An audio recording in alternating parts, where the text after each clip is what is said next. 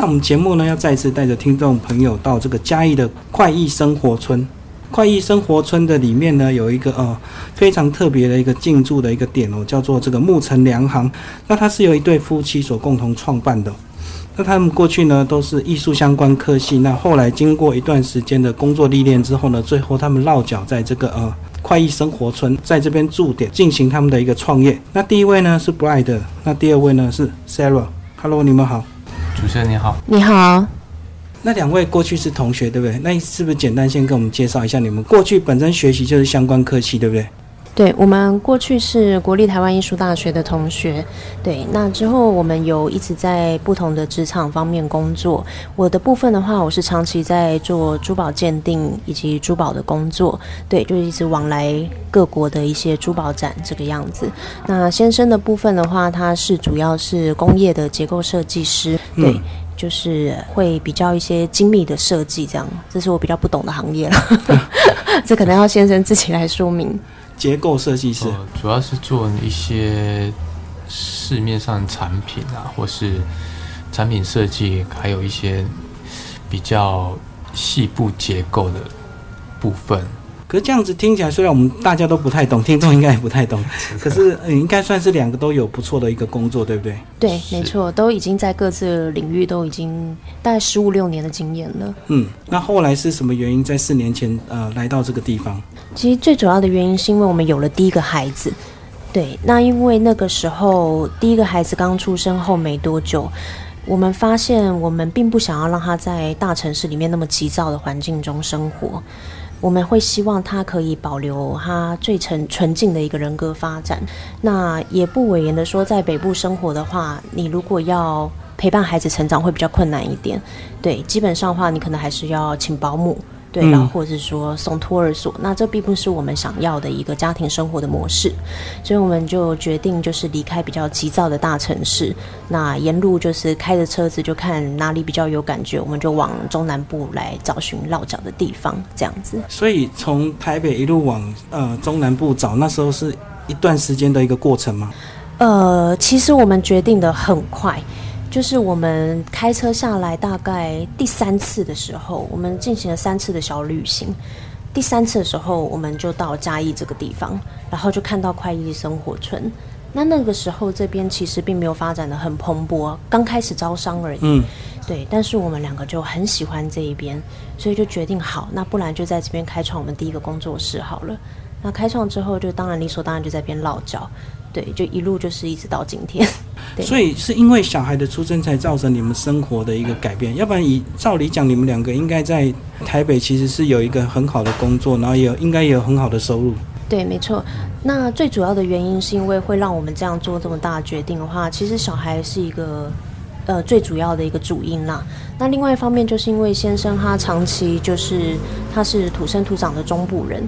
他的步调啊，他的思维跟他的生活模式都非常习惯中部人的，就是这种很舒服的步调。对，那他因为跟我结婚之后搬到台北，可是他觉得他很不能适应，适应不了。对他，他无法适应。那当然一开始他也没跟我说这个状况。对，那一直到孩子出生之后，他才跟我讲说，他自己的话他可以忍耐。可是如果说他想到他的孩子要在这么急躁的一个环境下长大，他就觉得他。比较没有办法接受，所以他提出了这个建议来跟我谈，要不要去过过看他他想过的生活。所以你应该忍耐很久，是不是？不会啊，不会啊，就是还是可以接受，还是可以在那边生活。只是我还是希望说，呃，像我我太太她是土生土长台北人嘛，但她比较少往中南部跑，所以我是希望说，那不然让他带他去往比较。中南部的地方或比较不是都市的地方看看，说不定他会喜欢这里的生活步调。所以那当下是因为小孩之后，你们就开始有进行这样的一个沟通，然后两个都同意要试着做一些改变吗？对，这一点我们两个还蛮一致的。对，因为我会觉得说，就是结了婚之后，就是还是要以。家庭为重，那这一份份话刚好就是因为我以前工作关系，常世界各地跑，所以我的适应能力还蛮强的。对，那我会觉得说，既然先生提到中南部生活的时候，眼睛都泛着闪闪的那个 星光。我觉得说那应该是个很棒的生活，不然他不会就是一谈到中南部的生活，他眼睛都亮了这样子。所以你自己一开始都没有挣扎或犹豫嘛？因为我知道珠宝鉴定师应该是很不错的一个行业，而且你你又说又可以世界各处这样子到处看这样子。呃，其实那个时候唯一犹豫的点是该怎么跟父母交代。对，因为就是长期并没有离开父母的身边太久过。对，那一开始结婚的时候也是都住在台北，所以唯一的疑虑是这个样子。那其他部分的话，其实我是真的可以，就是比较跟着家庭的计划去计划的人。所以后来父母亲也讨论过之后嘞，有挣扎了一阵子，父母方面有挣扎了一阵子，因为父母方面当然会觉得说，就是你已经到今天这个地步了。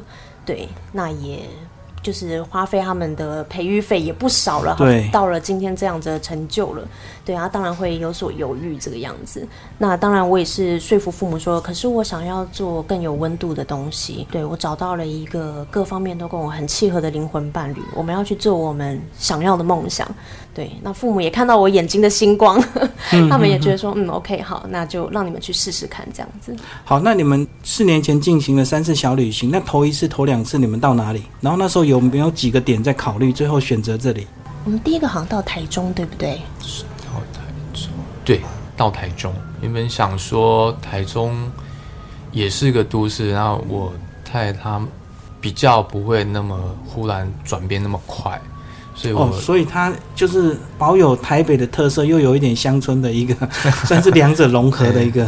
路比较大，地比较广一点。因为那时候会考虑到，其实台中它已经是个非常蓬勃的城市了，它跟台北其实没有什么太大的差距。那我先生那时候就觉得说，如果这个样住在台中的话，好像。失去了我们当初想要在乡村间让孩子成长的那种缓慢步调的意义了。对，所以当下我们就决定说，哎，再往南再看看这个样子。所以第二次到哪里？台南。哇，台南古都很好啊，而且美食很多呢。然后结果嘞？可是我们觉得他那边发展的很好，是没错，但是还不是像我小时候那种比较。淳朴的地方就是很单纯，但是他那边有点让我觉得他有点像一个小台北嘛，对不对？迷你版的，对对对对，发展真的是很好。但后来我们也看了两三次，也觉得哎，这好像也不是我们要的。嗯，因为它也是其实。也是人口密集度蛮高的，步调各方面，就是这是很现实的问题。你如果要一个城市蓬勃发展，你就不可能要它步调缓慢。对，这是 对我们而言，我觉得是相对的。然后花东完全没有考虑，没有，因为要开车开太久，而且考虑到小孩子。长辈那些也是想要常见见他们，所以还是选择在西半部这边。是，好，那决定了这个地方之后，再来就是你们创业到底要做什么，对不对？虽然你们是艺术科系，可是领域也是蛮广的嘛。对。包括买卖珠宝，也可能也是选项之一嘛，对不对？那后来为什么决定做这样的一个精工？因为我们就是因为精工而认识的，是，所以但我们两个又非常喜欢这种这种做出来的产品。或是设计出来的东西，让我们觉得很开心。那既然是因为这个而认识，那我们就当然是朝这个方面去努力，然后去去实现我们两个想要做的梦想。然后后来来到这边之后，怎么样的从从无到有这样的一个开始？四年前一定就不是现在这个这么漂亮的一个呃规模。卖场兼工作室这样子，呃，不是，我们那时候刚来的时候，我们没有料到会要撒这么多的成本进去，所以我们撒尽了我们所有在台北结束的对结束的一切之后，我永远记得就是只有半场，就是您现在看到所有的柜子柜体，我们只有一半而已，嗯，对。另外一半面是全空的，因为没有那么多产品，没有产品，也没有 也没有资金了，对，就已经没了这样。然后我们就也是这样一点一滴。那我只能说，这个嘉义人真的很和蔼可亲，就每个人进来都是看到我们只有一半的产品，但是他们还是就是很鼓励我们，就是说啊很棒啊这样子。然后我们就这样一点一滴一点滴，然后到你今天看到的规模这样子。对。然后一开始的一些商品的价位有没有因为嘉义的这个消费水平去做一些调整？因为毕竟它不像台北，嗯，还是这种艺术创作的东西，它本来就是有一定的价值。其实其实一开始我们没有料到说嘉义人对于精工或是饰品，然后贵金属方面的这种材质跟东西，诶、认识度还不是很够。这个不是乡下地方，应该就很自然会这样。没有没有，他们有有一些觉得说这种东西是像他们以前那样那种时代阿公阿妈时代在佩戴的东西，哦，就是比较怂的那种东西是，它没不会带在 身上吗？比较复古比较。传统的东西应该是这样子讲，就可能以前阿妈会戴银的手镯啊，或什么之类，那他们第一个反应就是银会黑，对对对，要洗啊。嗯对他们第一个反应就会是这个样子。那我们也花了一段时间去宣导我们的精工理念，然后告诉他们所谓的正确的保养知识，对，然后进而有今天这个样子。慢慢让改变他们的观念，让他们知道，让他们接受。现在已经是新的技术、新的东西了，已经不再是你以前那样子，可能手工打造的，可能也比较粗糙，然后也专柜小姐也没有教你正确的保养知识，那也不好保养，对。所以我们现在都会给一套专业的保养知识，然后告诉他们这是新的技术、新的款式，对。那现在的人也比较能够接受这样子。嗯、你们一开始的消费客群到现在有没有慢慢的去扩展，然后变成年龄层越来越广这样子？我在想，可能是不是一开始都是年轻人比较能接受，对不对？一开始其实还好，也不到是年轻人，因为我们从一开始我们就坚持我们的产品定位就是一分钱一分货，所以我们并不会说很刻意的去压低我们的为了销价格售量这样。对，对因为这样并没有意义，这样子我们无法做出我们想要的精细精致的产品。那我们在精致产品下定出的合理价格，一般来讲的话，从最一开始几乎也都是一千五、两千块起跳这样子。对，所以你说很年轻的年轻人来买也不一定，也有很多是妈妈买给女儿，或是长辈自己来买，啊，或是年轻人买买买回去，当然也有这个样。其实一开始的年龄层就很广，应该是说我们从一开始的定位很幸运的有定位对。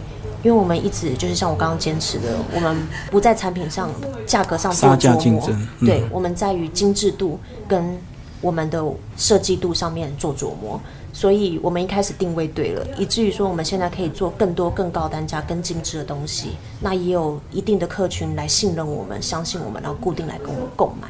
在一开始消费群还没建立之前，你们会不会遇到一些客人跟你杀价，或者是他拿路边摊的价钱跟你们比较，然后会让你们非常的挫折？会，然后你要怎么说服他，或告诉他这东西就是不一样？嗯，我们还是以以我们的专业度啦，跟他们说明说，因为其实这边很多年纪比较大的人都来说啊，我这在菜市场买菜多少钱？对，也是因为就是说你你在别的地方买的地方，那个相信你什么样的品质就是什么样的价钱。对，那嗯，还有关乎到那个你售后的方式，那我们就只好很辛苦的跟每位客人说，我们东西是怎么样的制作，什么样的品，是用什么样的材料下去做的。那当然是前面还蛮辛苦，就是很多人都觉得我们没有这个价值。可是慢慢慢慢的，越来越多人觉得，哎，我们其实是真的有顾到品质的东西。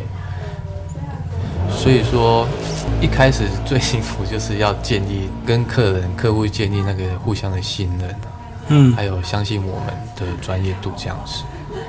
我知道一开始客人可能还没有一些常客，或者是他们还没有了解这个产品之前，是，你们一开始教育他们是会很辛苦的，但是你们又因为要卖他东西，你一定要跟他讲解这么多东西。那有时候你们会不会有一些艺术家的个性，你们很受不了，真的很不想卖他，或者是说你们过去可能你们接触的单价是可能就更高的，那你觉得这一两千块，我要跟你解释这么多？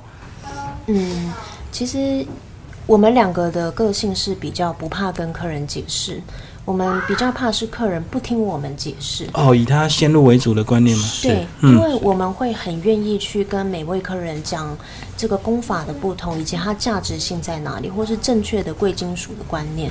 但是我们我们可以花时间去讲，但是我们最怕的是客人不听我们讲，不给我们机会讲，这才是会让我们比较挫折的地方。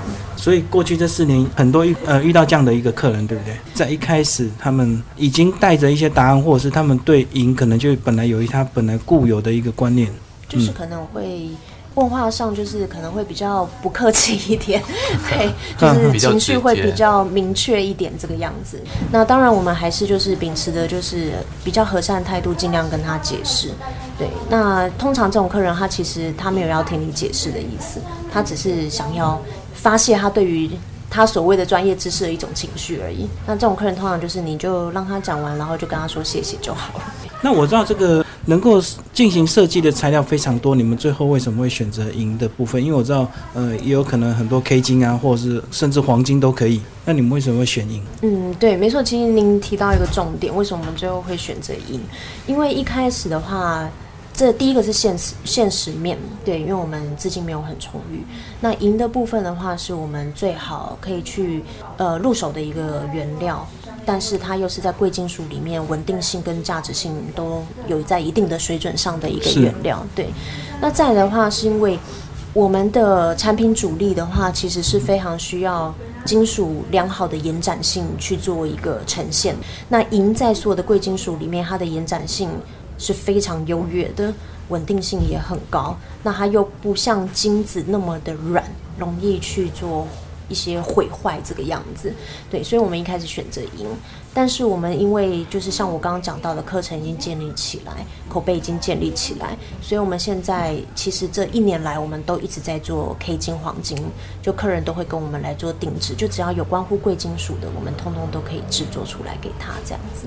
哦，就已经往上延伸到各式各样的材质，你们都可以刻制化了。对啊，甚至说客人来跟我们订婚戒，那指定说他所想要的宝石，所想要的等级，那我们都会完成客户的需求。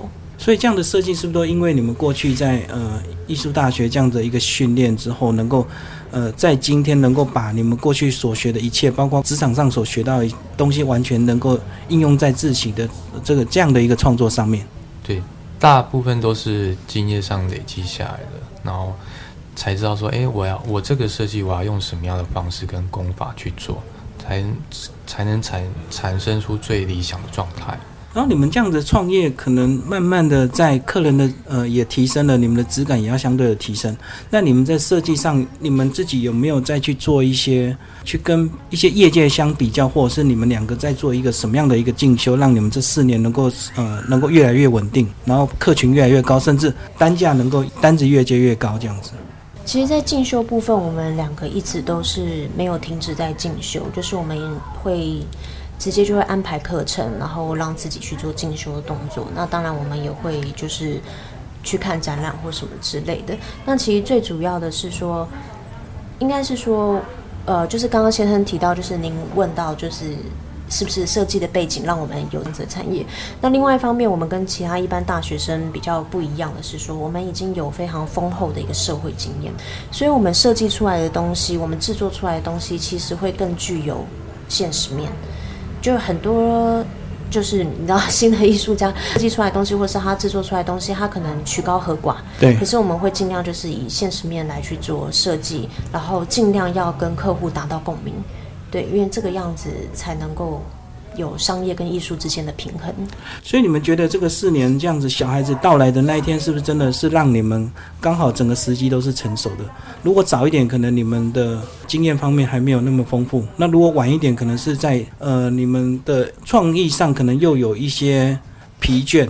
就是在这个时间点，你你们觉得是不是有真的这样的一个恰到好处？再晚几年，可能你们就不想创业，或者是不想动了。因为说实话，再晚几年，可能小孩大了，负担大了，基本上应该也不太敢换工作了。是，这是很现实。又在台北生活的话，那你如果说早一点的话，可能好像似乎有这个有这个蓝图萌芽，但是就像您所说的，并不会想要这么冲动的把它给实践这样子。那小孩子一出生，真的是就。觉得说，我一定要把它给实践，就是要做了。对，就是孩子出来了嘛，那梦想跟孩子一样也得出来啊。啊，是。对啊。你们两个彼此都能够独立设计，那彼此会互相彼此学习，还是有时候会两个有时候意见也会相左在设计上？还是会啦，所以不是完全独立个人做个人的。嗯，基本上我们是会各自设计，然后再一起讨论这东西适不适合我们目前两样的东西。那我们两个如果有人觉得不是的话，我们会在，诶，我们会在一直不停的修改跟跟讨论到我们两个觉得是可以的东西。呀，所以所以虽然是虽然是我们两个在是做的东西，但是我们不会说只有单方面一个人决定就好了，因为我跟我太太会觉得说，诶，一个人的设计他有他太独立、太果断了。是，那如果说我们两个人的话有各自不同的美感，那去去做结的话，应该会会有更好的结果出来。所以以你们现在来看，四年后这样子，果然应该算是创业成功了。那当初一开始的这个原因，为了小孩，那你们真的有感受到小孩在这个地方这四年非常的快乐？有有有很深刻，真的，他跟就是同时期台北的孩子比起来，真的他超就是我只能说我女儿很野，所以还能够结合你们的工作，对不对？就是其实你们一边工作，其实也是可以随时看得到他们的嘛。对对，就是可以很紧密的陪在他们身边，这才是我们想要的家庭生活。我们并不希望我们成为用钱养小孩的父母。他有展现他的艺术天分吗？或者是被你们两个遗传？就是从小涂鸦，是不是开始有有一些作品让你们感动了？基本上，他其实他就算画一直线，我们看在眼里也都很感动。真的就是父母亲看小孩，真的就是老人家有句俗语，就是来里头还是自己的最好嘛。对，就是应该是说小孩子他是很，他是一张白纸，你给他什么，他就是什么东西。所以我们并不希望压抑他太多，所以他现在还是会在我们家门口捡沙子，嗯，然后抓马路，还有跟我妈咪这边有马路，他就捏他抓他，他不怕。对，然后或是跟邻居小孩一起尖叫。然后我们家所有的墙全部我先生都涂满了黑板漆，所有你看到的墙都是黑板漆，就是让他随意的画。他从他开始会画，然后画到现在他随意的画，就完全都不限制他这样子。我会希望他小时候是在这个样子的模式下长大，不要去压抑他的创意技，反而可以激发他的创意。然后跟小孩子的陪伴有没有激发你们一些灵感跟创意？因为我知道有时候一个单身的艺术家跟结婚有小孩的艺术家，有时候在灵感上真的是会有一些启发，或者是你可能看到小孩子画的东西很简单，诶，有一天他可能就应用在你的设计上面。会会，考虑了蛮久，对像我们呃，我们过年的时候，过年前有做一个产品出来，那是一个呃比较写实的东西，就是一看就知道它是一个卖场的推车，可是我们用纯音把它打造起来。那那个时候为什么会有这个想法？那个时候其实是我们两个在卖场里面，然后小孩子当然就坐在推车里面嘛，嗯，然后我们就推着推着就经过，然后就看旁边来来来往往的人，对，然后我就跟他讲，我就说好好玩哦。以前我们单身的时候，推车里面装满的都是酒，哦，对，单身现在生活就不一样。对，现在看到大家装满的都是小孩这样子，那我老公就说，我老公那时候就跟我讲说，没关系，我们还是要保有自我。于是我们在推车里面装满了酒跟小孩，对 就是二合一啊。对对对，所以就是我们就把那个推车给做出来，我们把它取名叫满满。它不管每一个人家装的东西都是不一样的，但一定都是你自己亲自去挑选，你自己要的，你才会把它放进你人生的篮子里面。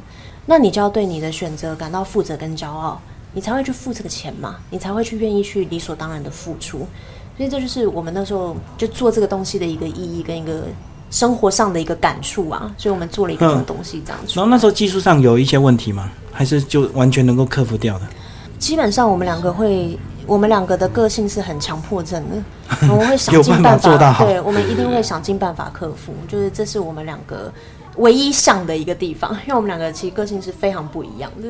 但我们唯一像的就是在工作上，我们俩都会强迫自己，甚至对方，就是一定要做出来，一定要做到最好。工作上是有点强迫症，但是 个性上又能够互补，这样子吗？对我们个性是完全不一样的两个人。对先生应该感觉比较慢。对 我们现在讲话大部分都是太太在发表，对对对，所以你的心思都用在哪里？就是你的脑袋都在想什么？嗯，比较细部的地方，因为像我太太她会给我，就就是跟我讨论的时候会给我一个大概嘛。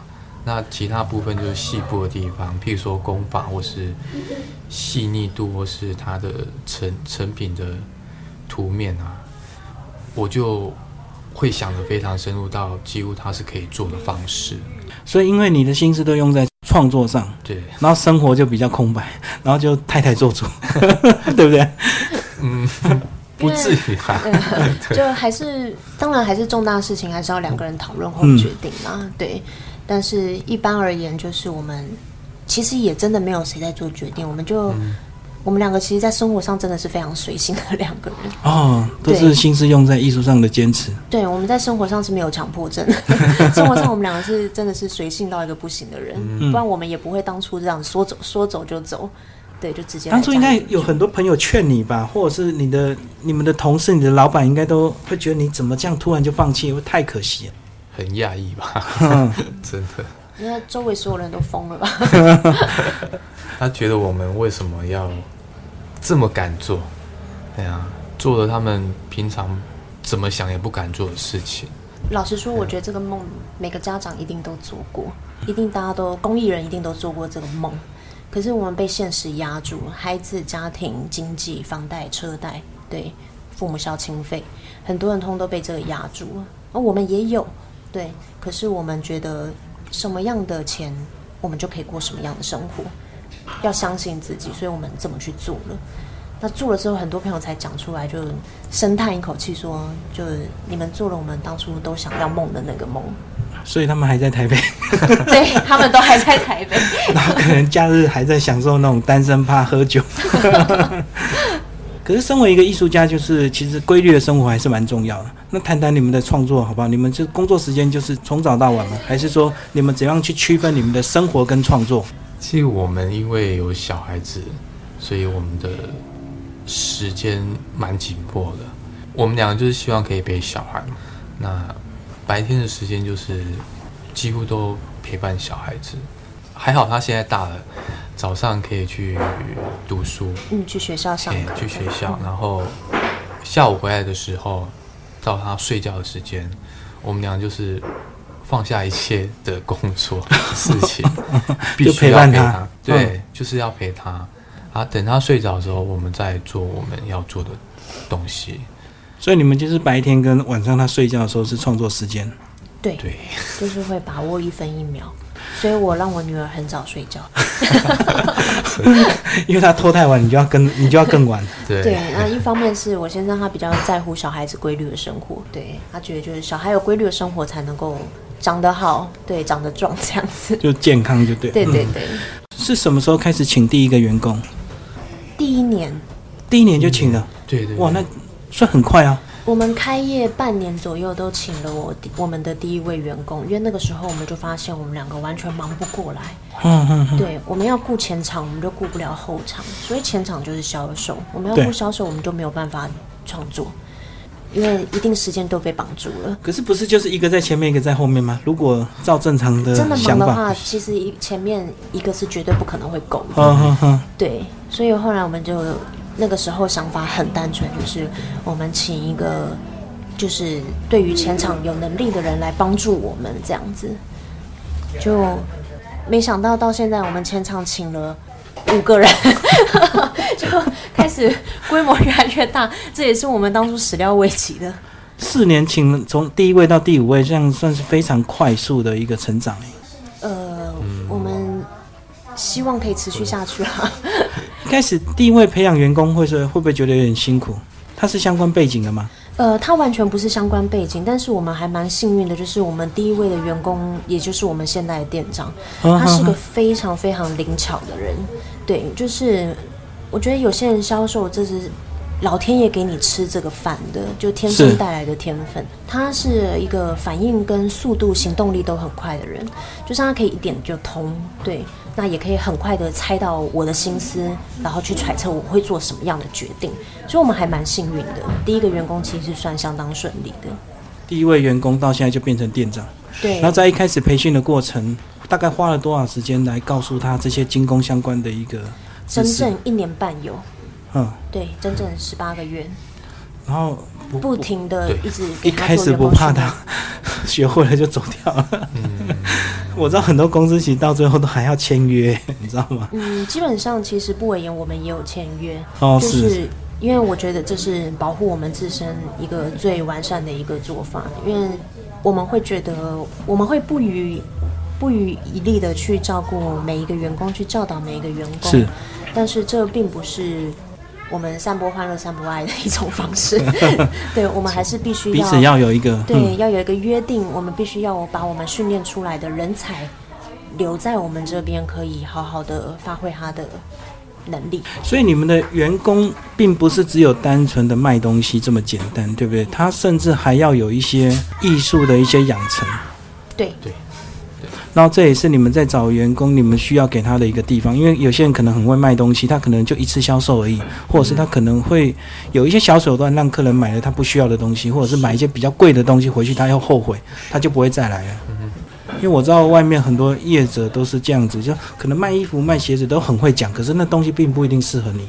因为我们两个一开始从员工训练的一个模式，我们两个就有商量好，就是像你讲，我们就是看到现在一般市面上都是为销售而销售，，为了钱嘛。那其实嗯就像你讲的，台湾其实很小啊，你做一次生意之后，人家不会再回来跟你买第二次。所以一开始我们两个就非常坚持要让我们的员工是专业的。那因为我本身是就是 GIA 保时鉴定家出身，所以我就会把我当初学到的那一套完完整整的教给我的员工。我会希望他们是以专业去说服人。对，我会希望他们是以故事去感动人心，而不是为了一个单纯的话术。那我先生部分的话，他就会教授他们所有的精工知识、贵金属知识，以及基本的一些设计的一些概念。他们在接单或是他们在跟客人沟通的时候啊，他可以知道一个最初步的这个是可不可行，然后给客人一些意见，这样子。